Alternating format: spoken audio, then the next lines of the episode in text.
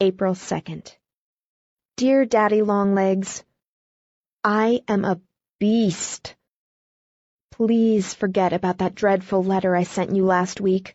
I was feeling terribly lonely and miserable and sore-throaty the night I wrote. I didn't know it, but I was just sickening for tonsillitis and grippe and lots of things mixed. I'm in the infirmary now, and have been here for six days. This is the first time they would let me sit up and have a pen and paper. The head nurse is very bossy, but I've been thinking about it all the time, and I shan't get well until you forgive me. Here is a picture of the way I look, with a bandage tied around my head in rabbit's ears. Doesn't that arouse your sympathy? I am having sublingual gland swelling, and I've been studying physiology all the year without ever hearing of sublingual glands. How futile a thing is education. I can't write any more.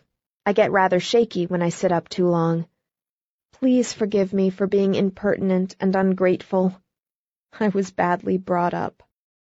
Yours with love, Judy Abbott.